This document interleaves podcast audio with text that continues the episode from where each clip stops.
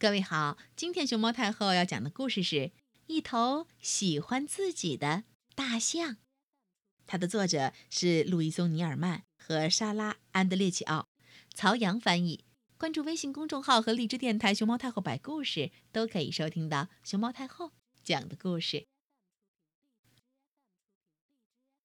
这天一早，大象索尔走出家门，满脑子只想着一件事儿。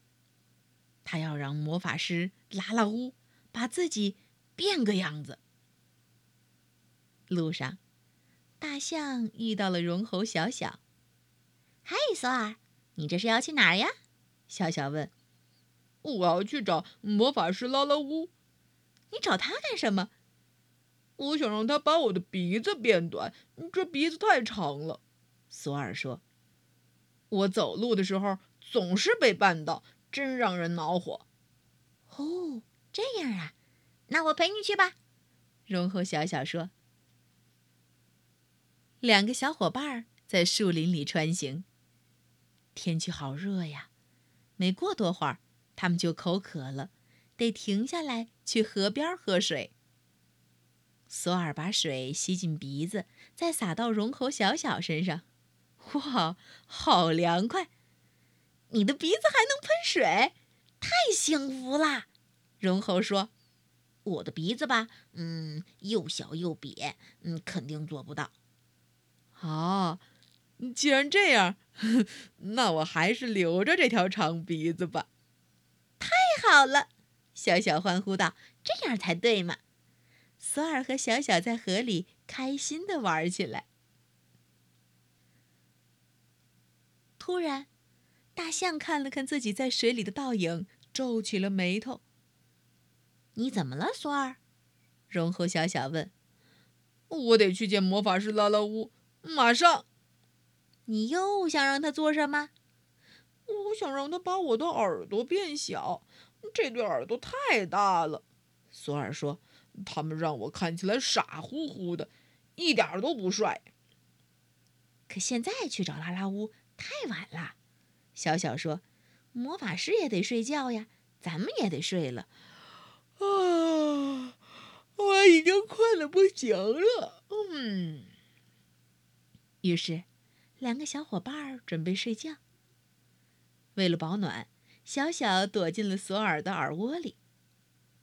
第二天，在清晨的第一缕阳光中，小小伸着懒腰说。有你的大耳朵保护，我睡得可香了。索尔想了想，回答：“哦，既然这样，那我还是留着这对大耳朵吧。”太好啦！小小欢呼道：“这样才对嘛！”小小和索尔决定回家去，可是，在回家的路上，索尔。还是犹犹豫豫的，小小，你说我的嗓门是不是太粗了？总的来说，索尔，作为一头大象，你已经很完美了。你什么时候见过细声细气的大象？哦，那还有我的屁股，你不觉得它太大了吗？总的来说，索尔，我再重复一遍。作为一头大象，你已经……小小还没说完，前面就腾，蹦出来一头狮子，正张开血盆大口在咆哮。嗷！小小给吓得，马上跑到索尔的屁股后边躲了起来。为了保护小伙伴，索尔使出全身力气，用粗嗓门大吼道：“快让我们过去，小家伙！”要不然，我用屁股压死你！狮子被索尔的气势吓得不行，赶紧趴在地上，让这对朋友离开了。在回家的路上，索尔下定了决心，他再也不去找魔法师改变模样了。不管怎样，我还是挺喜欢现在的自己的。大象大声说。我的鼻子、耳朵、嗓门儿，还有屁股，都还不错。没错，索尔。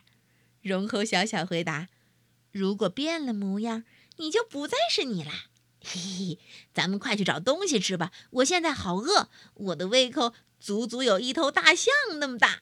哎，我那边那边有香蕉，索尔，快用长鼻子帮帮我！